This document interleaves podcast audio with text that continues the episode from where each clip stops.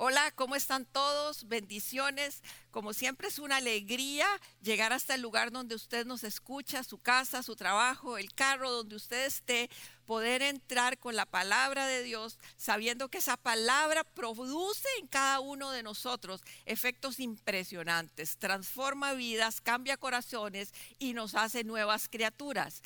Pero antes de empezar con la enseñanza, voy a voy a hacer una oración que el Señor me dijo que hiciera antes de iniciar. ¿Por qué me dijo el Señor que la hiciera? El Señor me mostró que muchas veces nosotros llegamos a escuchar una enseñanza, a oír una palabra, a, hacer un devocional, pero cuando nos tenemos que enfrentar, a aplicarla, a ponerla por obra, nos sentimos indignos. Sentimos que nuestra vida, que lo que hemos hecho, que tal vez hemos estado un poco alejados del Señor o que quizá nunca lo hayamos aceptado, eso nos hace que no podamos poner por obra lo que escuchamos. Así que el Señor me dijo, hazlos que se reconcilien conmigo, hazlos que, que me acepten nuevamente en su corazón, para que cuando llegue la oración, para poner por obra todo lo que hemos aprendido, ellos se sientan dignos y no haya culpa en sus vidas ni en sus corazones. Así que vamos a orar y si usted siente que debe hacer esta oración, hágala conmigo. Padre, en el nombre de Jesús, en este momento, estamos delante de tu presencia, entregando, Señor Jesús, las vidas de cada persona que quiere reconciliarse contigo.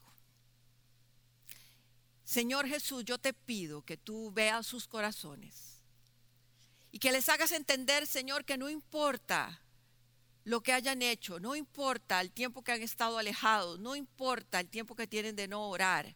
Tú eres un Dios de amor, un Dios bueno, un Dios misericordioso, que has su anhelo sobre todas las cosas es que cada uno de nosotros lleguemos a tu presencia y estemos cerca tuyo y podamos aprender y podamos cada día ser mejores hombres y mujeres para que tu reino sea extendido por toda la tierra y para que cada uno de nosotros sea ejemplo de quien tú quieres que seamos, Padre. Así que yo te pido, Dios, que cada persona se sienta ahora aceptada por ti, recibida en tu, en tu, abrazo, en tu seno, en tus, en tus regazos de amor, Padre, para que sus vidas sean transformadas en el nombre de Jesús. Amén y amén. Vamos a tener al final de la enseñanza la Santa Cena, así que tal vez mientras yo eh, voy hablando, busque rápidamente un juguito, un pancito o algo donde usted pueda compartir con nosotros este hermoso rato para celebrar la cena del Señor. Y ahora sí, empecemos. Empecemos con la enseñanza de hoy. La vida nos pone delante de nosotros circunstancias o nos lleva a situaciones donde llegamos a, e, a ellas y sabemos que en cierto punto hemos perdido el control totalmente hemos perdido el control de la situación por lo que sea, porque se hizo más grande de lo que imaginamos o porque llegó sin avisar, pero estamos en una situación donde realmente nos sentimos ofuscados, angustiados.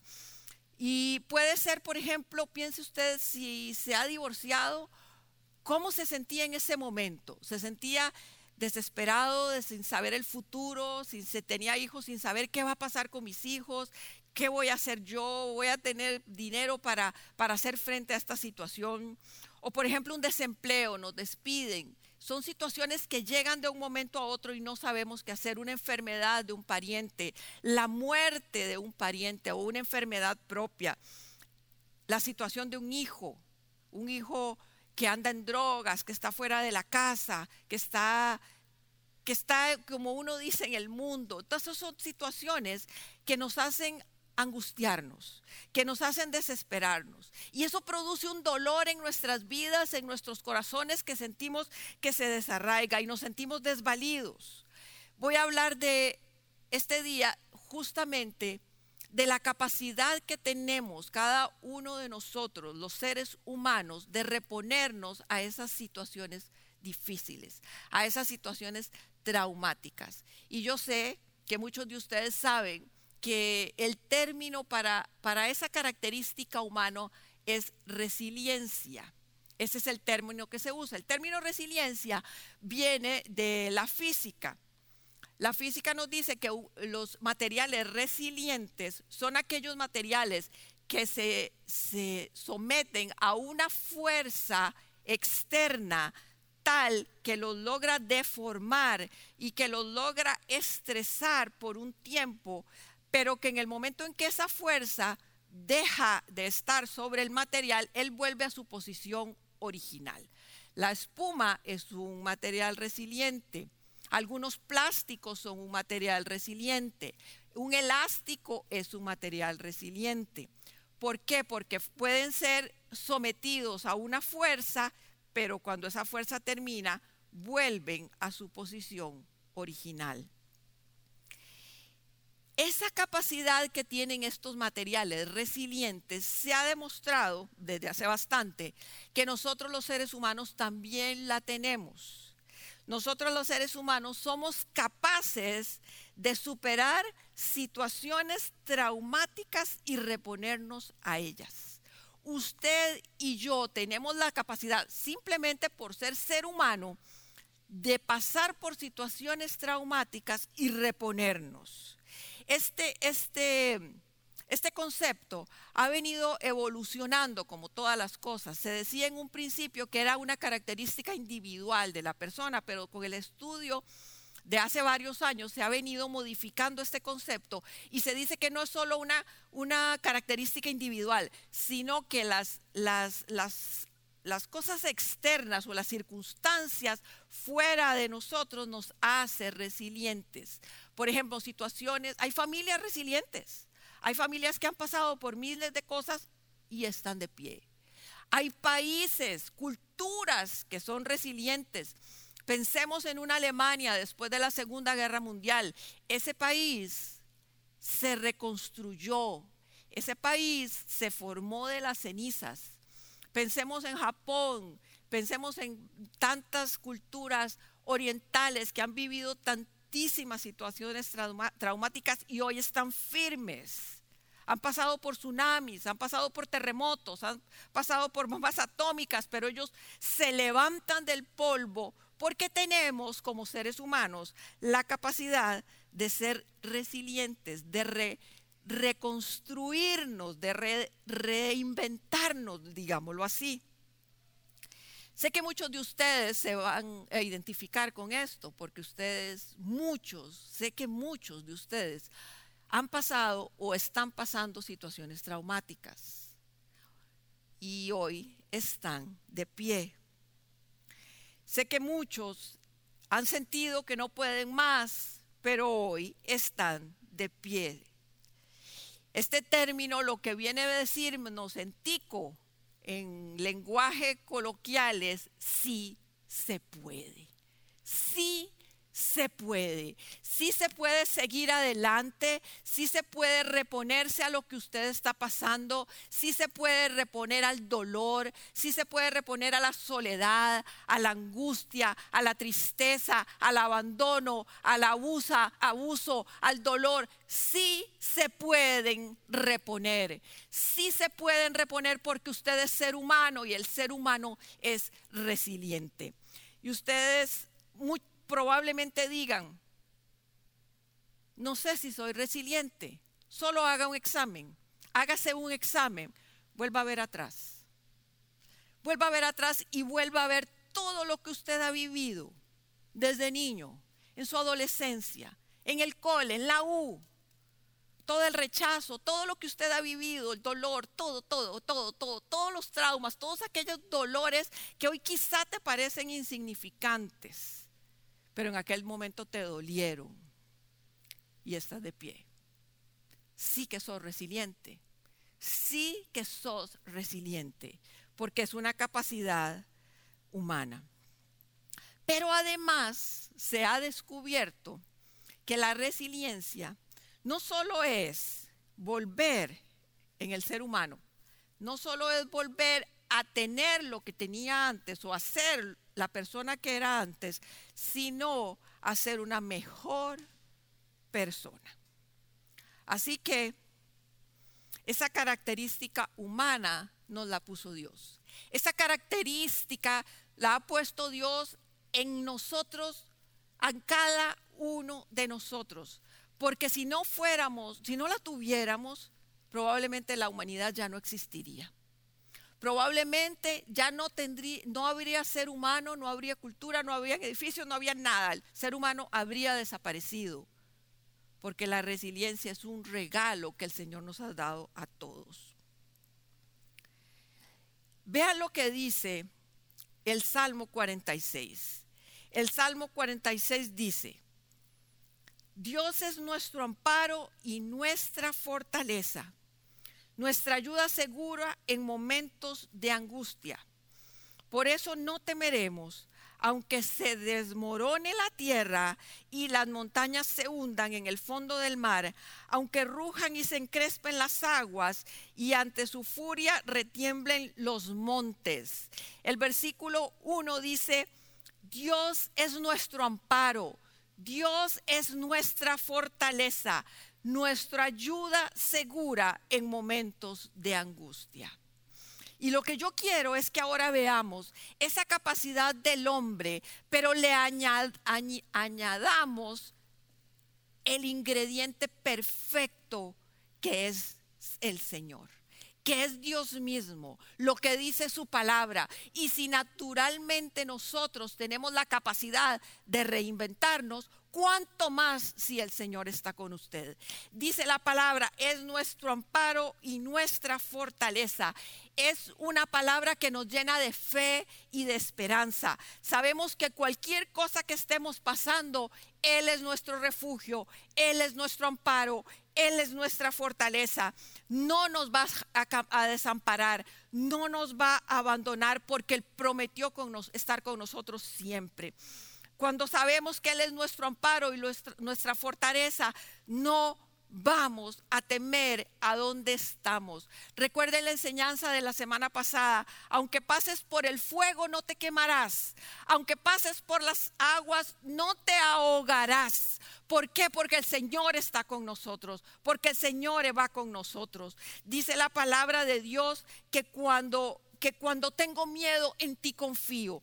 Y estos dos pasajes, el de Salmo 34 y el del Salmo 56, que dice que no tengo, cuando tengo miedo pongo mi confianza en ti, tiene un gran ingrediente, un ingrediente que es vital para cada uno de nosotros, vital para los momentos buenos y vital, vital para los momentos malos, es confiar en el Señor, es depositar todas nuestras cargas en Él. El salmista sabía que mientras confiaba en Él no iba a tener temor. El salmista sabía que mientras caminara con Él, pasara lo que pasara, no iba a temer. Y vean los ejemplos que pone el Salmo. Dice, porque aunque se desmorone la tierra, aunque las montañas se hundan en el fondo del mar, vean qué cosas más traumáticas, más fuertes, aunque vengan terremotos, aunque vengan tsunamis, aunque se caigan montañas, aunque pase lo que pase, aunque rujan y se levanten los mares, no voy a temer. ¿Por qué? Porque el Jesús, porque el Señor es mi amparo y mi fortaleza, mi amparo quien me cubre, mi amparo quien me rodea y mi fortaleza porque puedo estar agarrada de Él o agarrado de Él fuertemente y nada me va a pasar. Es un versículo, es un pasaje maravilloso, es un pasaje precioso, es una promesa que nos llena de fe y de esperanza todos ustedes y yo sabemos que este mundo no es un jardín de rosas. Todos lo sabemos, no es un jardín de rosas. Y para caminar en medio de este mundo necesitamos su amparo y su fortaleza. Vean lo que dice Corintios, primera de Corintios 10, 13. Ustedes no han sufrido ninguna tentación que no sea común al ser humano, al género humano. Pero Dios es fiel y no permitirá que ustedes sean tentados más allá de lo que puedan aguantar. Más bien, cuando llegue la tentación, Él les dará también una salida a fin de que puedan resistir.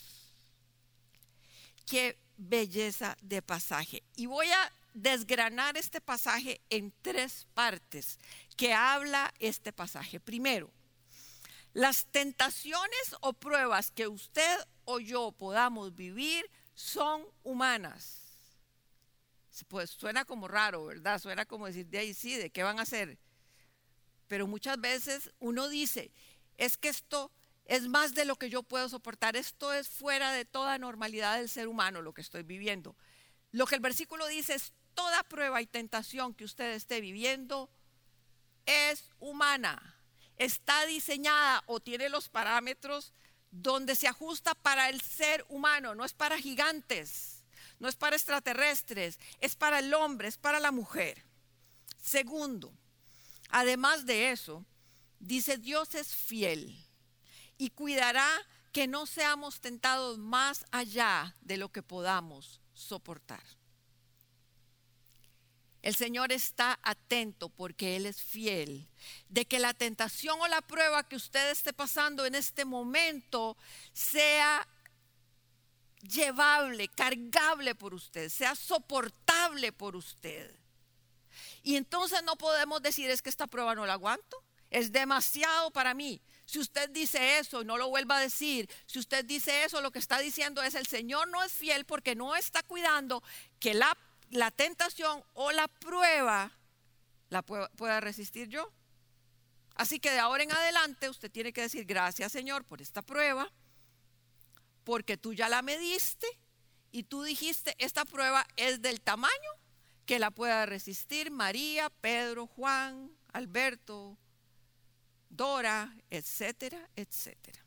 Y tercero, dice que cuando llega la, la tentación, Dios nos va a dar también la salida. Y entonces veamos este versículo así. Tratemos como de dramatizarlo. O véanlo como yo me lo imagino. Viene la prueba donde yo estoy. Me voy a poner yo de ejemplo. Viene la prueba donde yo estoy y el Señor viene y hace hmm, prueba para Flora o tentación para Flora. Prueba y tentación se, se usan casi que indistintamente una de la otra. Entonces viene la prueba o la tentación para Flora ¿Es una prueba que es para un ser humano? Sí. Ok, dele viaje. ¿Esa es la prueba? Ok. No, esa prueba Flora no la puede resistir. Hay que bajarle el fuego. O sí, esa prueba es suficiente para Flora y Flora la va a poder resistir, va a poder vencer esa prueba. Pero además de que ya le pasó los dos filtros de que es humana y de que yo la puedo resistir, llega y, me, y dice, esa prueba, Flora, que en la que Flora está, también le voy a dar la salida.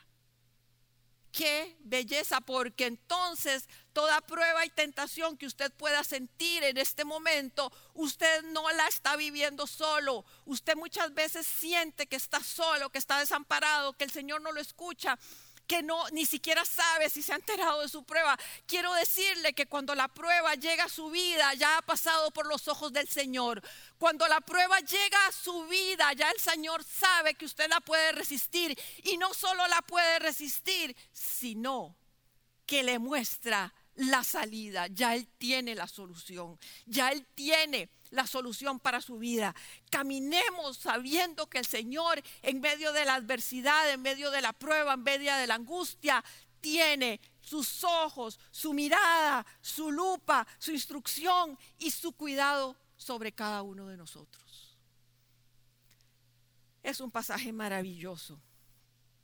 Y dice el Salmo 34, 19, muchas, muchas son las aflicciones del justo, pero de todas ellas le librará Jehová. Qué maravilla. El Señor sabe que estamos en circunstancias difíciles. El Señor sabe que hay angustia. El Señor sabe que estamos pasando por situaciones económicas, físicas, emocionales difíciles.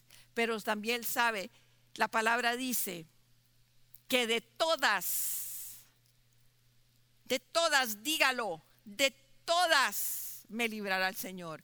De todas me librará el Señor. De todas me librará el Señor. De todas te librará el Señor. Porque Él te conoce. Y si juntamos ese pasaje anterior donde dice que la prueba es humana y que nunca nos da llegar a una prueba más fuerte de lo que podamos resistir y que el Señor tiene la, la salida de una vez a esa prueba, si la juntamos con este salmo que dice que de todas nos librará el Señor, llegamos a ser ustedes y yo personas maravillosas e invencibles. Si usted junta su capacidad humana, la resiliencia, con el poder y la presencia de Dios y con las soluciones del Señor, usted y yo somos invencibles. Usted y yo no tenemos de qué preocuparnos. Usted y yo somos victoriosos. Por eso dice la palabra que somos más que vencedores. Por eso dice el Señor que venga lo que venga, caminemos por donde caminemos, siempre vamos a tener la victoria en nuestras vidas. Debemos de creerlo, debemos de pensarlo, debemos de, de, analizarlo y debemos de creerlo sobre todas las cosas.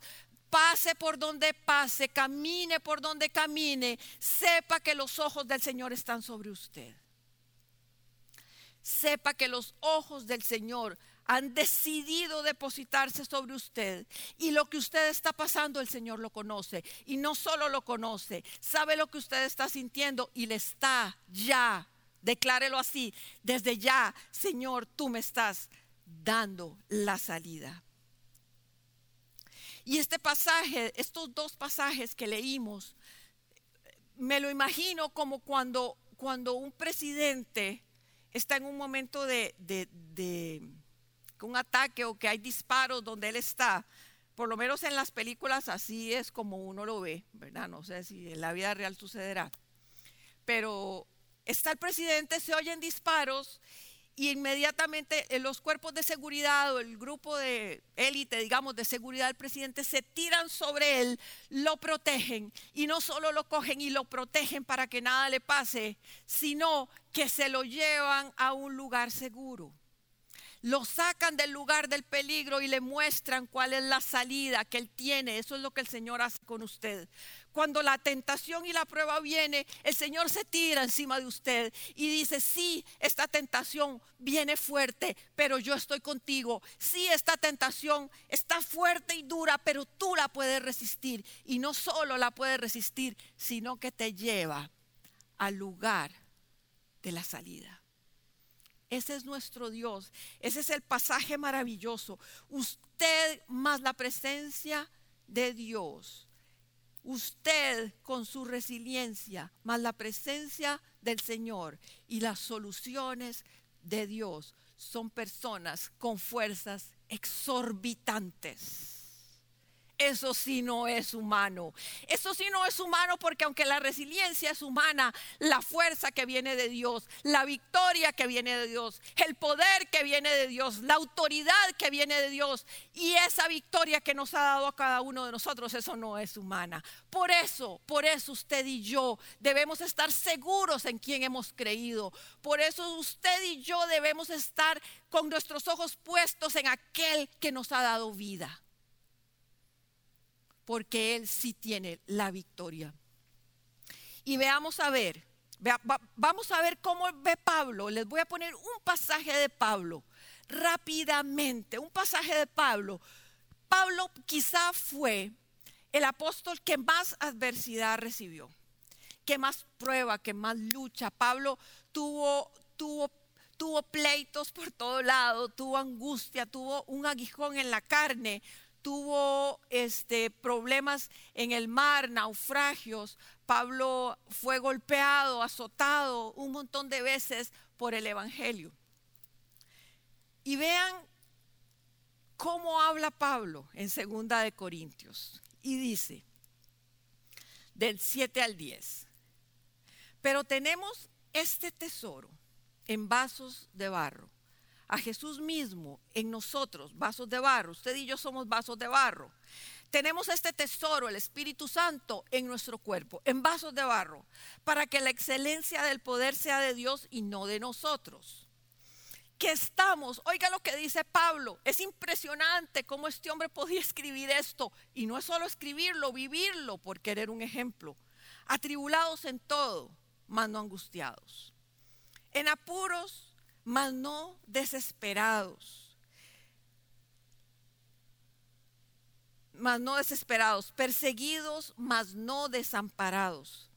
Derribados, pero no destruidos llevando en el cuerpo siempre por todas partes la muerte de Jesús, para que también la vida de Jesús se manifieste en nuestros cuerpos. Vean, vaya manera, como decían, creo que era Pilo, vaya manera de vivir el cristianismo de Pablo. Vaya manera de ver la tribulación, la angustia, el rechazo, el problema, el desánimo, Dice Pablo, estoy atribulado, pero no angustiado, estoy eh, en apuros, pero no desesperado, perseguidos, pero no desamparados. Pablo se estaba viendo exactamente mente como hemos leído, muchas tribulaciones, pero de todas lo librará el Señor. Y Pablo sabía que su fortaleza y que el no sentirse desanimado ni desamparado venía de la fuerza que el Señor le daba. Era una seguridad, era una, una, una convicción del cuidado de Jesús en su vida. Y ustedes no me imagino cómo puede ver la gente a Pablo pasando por todas esas circunstancias y él siempre firme, él siempre predicando ese Dios, él siempre predicando el Dios de amor, de transformación, de protección. Nunca, nunca, nunca. Pablo dejó de hablar la palabra de Dios por la circunstancia en la que estaba. En la cárcel decía, estad con gozo recordando él todo lo que había vivido, dice, pero más excelentemente que todo lo que yo he tenido de preparación y de vida es el conocer a Cristo y a Cristo resucitado. Ese es Pablo. Tenemos que ser, Él tiene que ser nuestro ejemplo. Tenemos que caminar en esta vida, así como Pablo caminó, con confianza, con seguridad. Y después de eso sigue diciendo, por tanto, no desmayamos. Antes, aunque nuestro hombre exterior se va desgastando, el interior no obstante se renueva de día en día. O escuchen lo que dicen, porque esta leve tribulación momentánea produce en nosotros cada vez más excelente y eterno peso de gloria. Leve tribulación momentánea como leve y momentánea, si es fuertísima y la he vivido durante años, como leve, perdón, tribulación momentánea. Pero Pablo lo ve así porque él sabe en quién ha creído. Y porque él sabe que cada una de esas situaciones difíciles lo que están haciendo es que produzcan en él un mayor peso de gloria, una mayor revelación de Cristo, un mayor, una mayor fortaleza para que todos puedan ver el Dios al que él predica.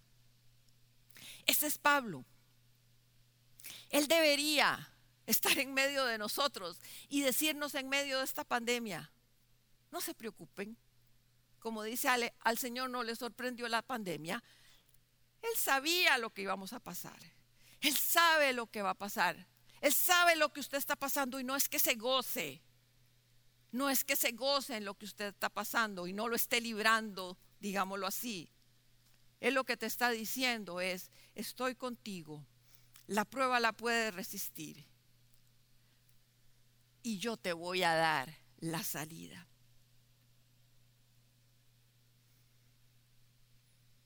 Queridos amigos, amigas, les voy a hacer un pedido increíblemente especial. No se salgan de las alas de nuestro Señor. No se salgan de esas alas de amor que te rodean. Si estando debajo de sus alas pasamos momentos difíciles, no quiero pensar cómo serán estos momentos sin estar bajo su protección y su cuidado. Él tiene sus brazos extendidos para que usted y yo podamos llegar a Él, para que usted y yo podamos gozarnos de su presencia, descansar y confiar en que Él es nuestro, nuestro inagotable fuente de paz. Que su mano poderosa está con nosotros. Si estamos seguros, perdón, si vivimos en Cristo, estamos con Él. Hay un pasaje que dice que estamos escondidos con Cristo en Dios. Y es, es un pasaje que yo disfruto en escucharlo. Les voy a contar, cuando yo era pequeñita, vivíamos en El Salvador, yo, me, yo nací en El Salvador y me vine cuando tenía cinco años y de las pocas cosas que recuerdo, mi mamá tenía farmacia, ella es farmacéutica. De las pocas cosas que recuerdo era que llegaba un señor a vender cajetas de coco a la farmacia. Y ella tenía, había, estaba el mostrador así, y en una esquina del entre el mostrador, digamos, y la, y la urna, digamos, de medicinas o de, o de medicamentos, había un lugarcito cerradito. Y ella me decía, hijita, vamos a comer cajeta. Y yo me iba de cuatro años, tres años, a ese lugar y ese lugar era un lugar seguro. Y este pasaje de estoy escondida con Cristo en Dios solo me lleva a ese momento. Donde yo estoy en un lugar chiquito con mi mamá segura y disfrutando de ella. ¿Cuánto más nosotros? ¿Cuánto más nosotros cuando el Señor nos dice Pablo dice que estamos escondidos con Cristo en ese lugar, en esa caja. Imagínense en una caja, yo no sé por qué viene la imagen, una caja escondida con Jesús en la caja, metido con Jesús en la caja y además con Dios. Esa es la seguridad que tenemos que tener usted y yo cuando estamos en tribulación, cuando pasamos por esos momentos de angustia cuando pasamos por esos momentos de temor y de inseguridad, escondido con Cristo en Dios. Imagínese usted escondido, escondida con Cristo en Dios. ¿Qué le puede pasar ahí? ¿De qué puede tener temor? ¿Qué inseguridad puede haber ahí? Ahí estamos porque el Señor así lo ha dicho. Pero para ir terminando, vamos a ser probados de muchas maneras, pero no estamos solos. ¿Tenemos la capacidad del hombre de la resiliencia? Sí, sí. Que después de oír estos pasajes y sentir la presencia de Dios como se siente y estar escondida con Dios casi que ni la necesito pero sí la tengo, soy capaz de, sobreponerme a eventos traumáticos. Pero viene la fortaleza de Dios, viene el poder de Dios, donde dice el Señor que no nos dejará solos, que cuidará que nuestro pie no resbale, que pesará las que pesará las tentaciones para que podamos soportarlas, que nos, nos mostrará la salida, que aunque caigamos nos levantará, Dios no, permite, Dios nos permite seguir viviendo bajo su fuerza y bajo su poder. Y cuando estemos en diferentes pruebas, por favor recuerde, usted está escondido con Cristo en Dios. Él, él, sabe su situación, Él sabe la salida, Él le conoce, Él supo antes de que le llegara y usted sintiera, ya Él sabía que le iba a llegar. Cuánto más hoy está con usted, fortaleciéndole, acompañándole. Recordemos que nuestro Dios todo lo sabe, todo lo entiende. Y recordemos lo que dijo Pablo, que todas las situaciones por las que estamos pasando van a producir en usted y en mí un mayor peso de gloria, una mayor presencia del Señor, una seguridad de nuestra fe. Así que recuerden, todo lo sabe, todo lo entiende, es amor, es un papá amoroso, nunca nos va a dejar, nunca nos va a desamparar. Y por eso viene el pasaje que les voy a cerrar con ese pasaje que dice, y que ustedes conocen bien y lo han leído y lo repiten, pero se los quiero dejar ahora, porque sabiendo en los momentos que estamos y que está individualmente cada uno de ustedes, y sabiendo que el Señor hoy nos ha convocado para decirnos, estoy contigo y puedes resistir. Viene el pasaje precioso del Salmo que dice, aunque andes en valle de sombra y de muerte, no temeremos mal alguno, porque tú estarás con nosotros. Aunque andemos en valle de sombra y de muerte, no temeremos mal alguno, porque tú estás con nosotros. Tú, Señor, estás con nosotros. Padre, te damos gracias en el nombre de Jesús. Gracias, Padre, por tu palabra, pero gracias te damos hoy, Señor, por cada persona que está escuchando esta enseñanza. Por cada persona que puede ubicarse en un momento difícil de su vida, pasado o presente. En momentos y circunstancias difíciles que se le han salido de sus manos, que el dolor es demasiado, pero que tú vienes trayéndole hoy un aceite, un aceite que corre por todo su cuerpo, Señor.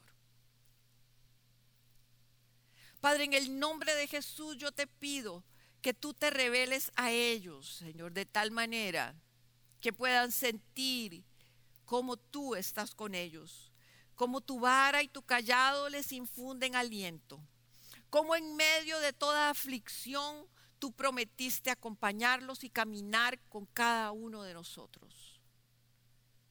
Señor, yo te doy gracias y levanto cada persona delante de ti, para que tú pongas la convicción y la seguridad de que tú vas con ellos. Que la confianza de cada uno de nosotros en ti sea tal que puede ser que la tierra ruja, que hayan terremotos, que hayan incendios, que haya devastación, que haya lo que haya, Señor. Tú eres nuestro amparo, tú eres nuestro refugio, tú eres el lugar donde yo me escondo. Tú estás conmigo, Señor, y yo estoy contigo, escondida contigo en Dios mismo. Y yo te pido que venga la paz que sobrepasa todo entendimiento. Y yo te pido, Señor, que venga sobre ellos ahora mismo y te traiga la convicción de que no están solos, de que sí se puede, de que sí pueden salir de donde están y no solo salir de donde están, salir victoriosos, salir renovados, salir como hijos del Dios vivo, de aquel que todo lo puede, todo lo sabe y todo lo entiende. Te damos gracias, Padre, por todo tu amor y por tu cuidado, en el nombre de Cristo Jesús. Amén y amén. Bueno, vamos a, a celebrar la cena del Señor. Y para eso le voy a pedir a Alejandro que pase para que oficie con, a ustedes la cena y yo voy a quedarme con él para compartir como familia. Deberías hablar desde el principio. Un saludo a todos. Espero que se preparen en sus casas para celebrar en familia esta linda celebración en la que recordamos la muerte de Jesucristo y anunciamos su sacrificio al mundo entero.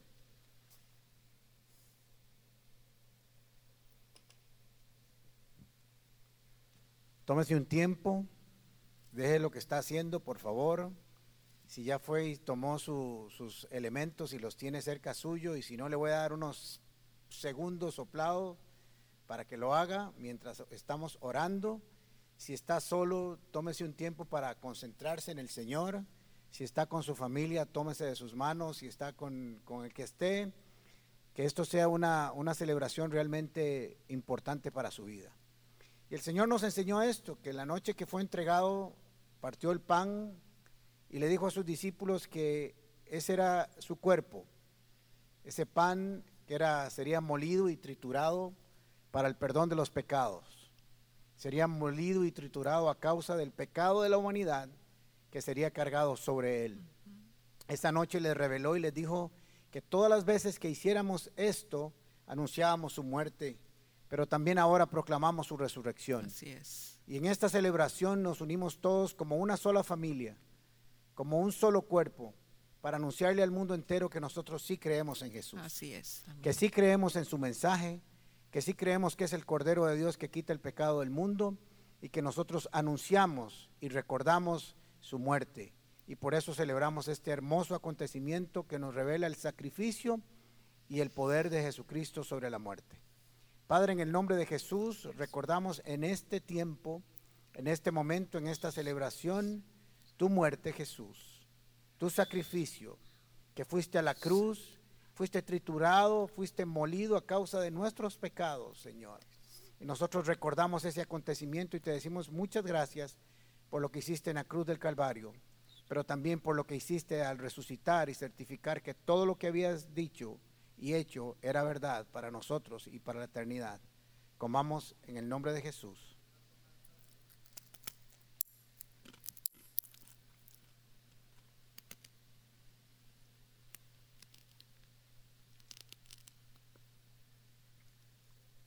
Esa misma noche nos dice la palabra de Dios que tomó el vino y le dijo a sus discípulos que esta era su sangre, sangre de un nuevo pacto, de una nueva alianza, de una nueva revelación de Dios para el mundo. Su sangre sería derramada en la cruz del Calvario como ese cordero pascual cuya sangre serviría para ponerla en nuestras vidas y que la muerte no nos tocara y que nos estaría comprando con su sangre, no con oro ni con plata ni con cosas corruptibles, sino con su sangre. Les dijo, cada vez que hagan esto, anuncian mi muerte.